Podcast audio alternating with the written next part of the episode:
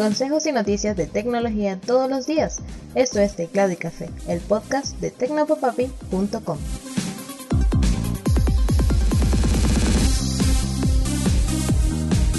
Hola, un saludote, espero que estés teniendo un excelente día. Soy Alexis López Abreu y esto es Teclado y Café. Empezamos el episodio hablando de Singly. Este popular servicio de billetera electrónica panameño dio un guiño a través de sus redes sociales sobre la próxima llegada de su tarjeta prepagada Visa en formato físico.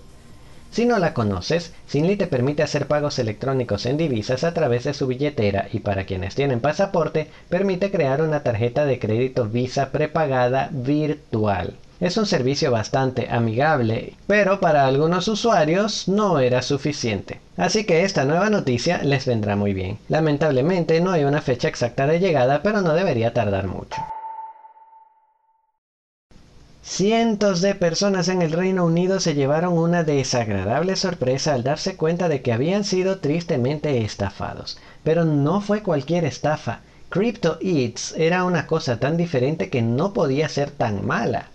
Tenía una imagen bastante profesional y bien elaborada, con un logo bonito, bolsas de entrega de calidad indiscutible, promociones de influencers conocidos a los que les pagó una buena cantidad de dinero y la imagen de un director ejecutivo muy amigable, carismático y fresco.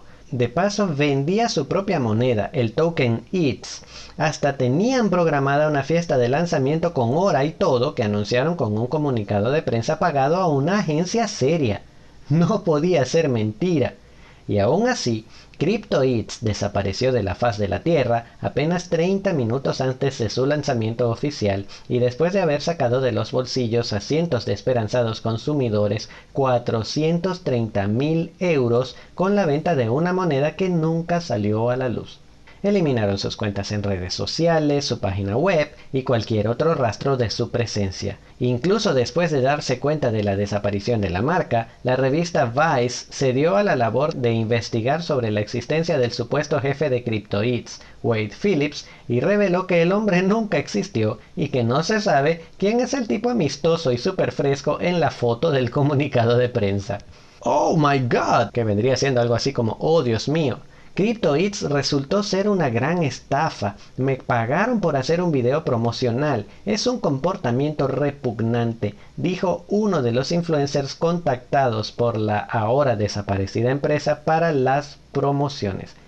Qué manera tan triste de que te rompan el corazón, te vacíen los bolsillos y de paso te dejen con hambre. Y hablamos ahora de manzanas y computadoras y es que Apple presentó hace poco sus nuevas MacBook Pro y definitivamente se arrepintieron de muchas cosas. Volvieron los puertos USB-C que habían eliminado en su mayoría, las teclas de función que habían eliminado en favor de una extraña barra táctil y otras cosas que al parecer sus fans extrañaban.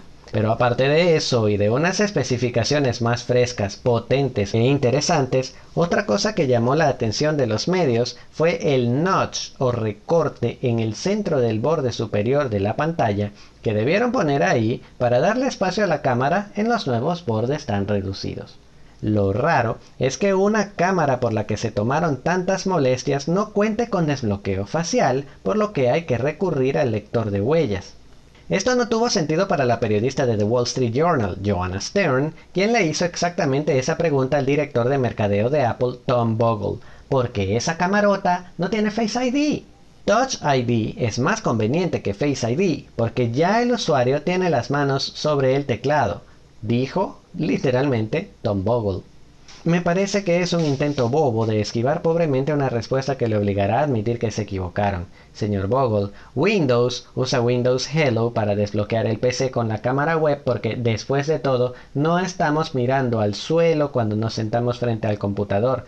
Nos sentamos mirando al frente con los ojos casi alineados con nuestra cámara web, incluso antes de tener que tocar el teclado. Pero bueno, así funciona el marketing. Vamos a hablar un poco de robótica y de vehículos y esas cosas geniales porque la división de Volvo especializada en la construcción presentó una genial excavadora robótica, la LX03. Lo más curioso de la noticia es que la excavadora está inspirada en un modelo que la marca diseñó junto a Lego como un juguete de Lego Technic. Esta excavadora tiene una inteligencia artificial que le permite tomar decisiones en situaciones donde la seguridad de un operador se vería seriamente comprometida. De cualquier manera, se trata solo de un prototipo que no se venderá al público, pero Volvo espera desarrollar ideas interesantes y comerciales en base a ese diseño.